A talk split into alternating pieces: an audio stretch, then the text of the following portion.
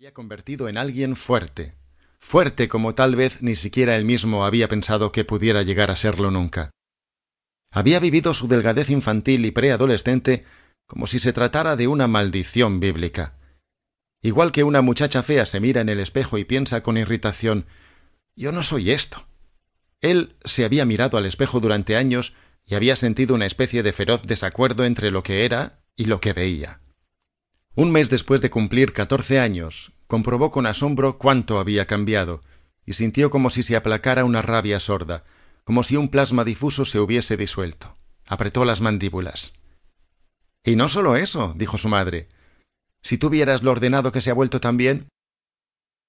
La tía Ellie le hizo una carantoña infantil y le dio un sonoro beso, lo que le produjo un desagrado inmediato. El orden y la limpieza eran en realidad como una supuración del cambio físico. Se había vuelto ordenado y meticuloso, como si tuviese que seguir paso a paso y con gran cuidado un programa. No sé lo que le ha pasado. ¿Tú sabes lo desordenado que era? Pues de un día para otro. Odiaba de su madre aquella costumbre inamovible de hablar de él ante terceros como si no estuviese presente, y el hecho de que lo estuviese haciendo ante la tía Eli le enervaba especialmente. Era quizá aquel extraño poder de su madre para convertirle en un niño de cinco años con un solo gesto, o la vergüenza objetiva de quien pensaba que podía ser delatado constantemente, lo que le sacaba de quicio. La tía Eli se sentó a su lado y se arrimó a él. Sintió sus enormes pechos sobre el hombro, y esta vez no pudo evitar el asco. Se apartó de ella con una mueca involuntaria.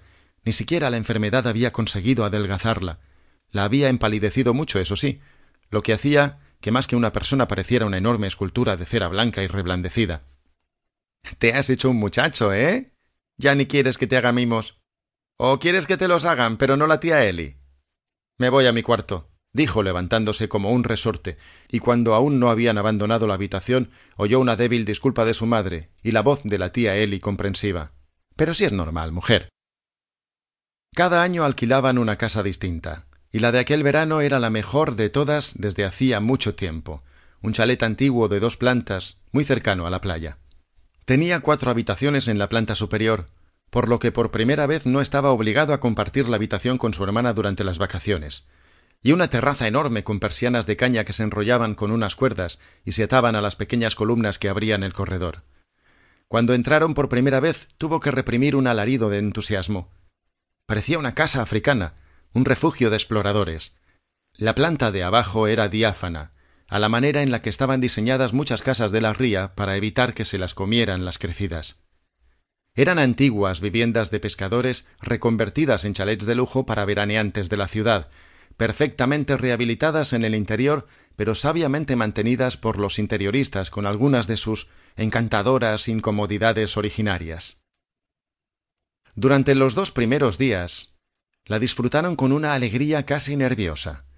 En el fondo eran una familia infantil, igual que había familias melancólicas o alegres o destructivas, ellos eran una familia infantil. Se entusiasmaban a saltos, y luego se entristecían sin motivo.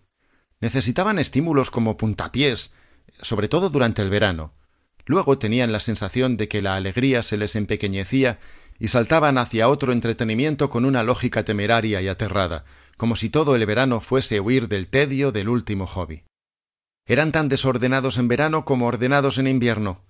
Durante el invierno su padre dirigía una oficina bancaria, su madre una farmacia en pleno centro de la ciudad, y ellos acudían a clase, eran razonables y trabajadores, no muy emotivos y un poco herméticos, pero la casa respiraba un ambiente de sana quietud. El verano era el período de la anarquía. Todos se volvían un poco impacientes, un poco egoístas, más vivos y alegres casi todo el tiempo, pero también más expuestos a la decepción y al berrinche. Se peleaban más, pero también se confiaban y celebraban estar juntos. Al verano pertenecían también todos los momentos que recordaba de su vida de auténtica suspensión alegre, cenas en las que de pronto se quejaban los cuatro en silencio, como si algo burbujeara entre ellos, o les lanzara hacia adelante en la vida, sus voces se volvían profundas y calmadas. Él siempre había anhelado las vacaciones con auténtica ansiedad, y le resultaba extraño que aquel año hubiese sido distinto. El mes previo al viaje su padre planteó por primera vez en años la posibilidad de cambiar de lugar de veraneo.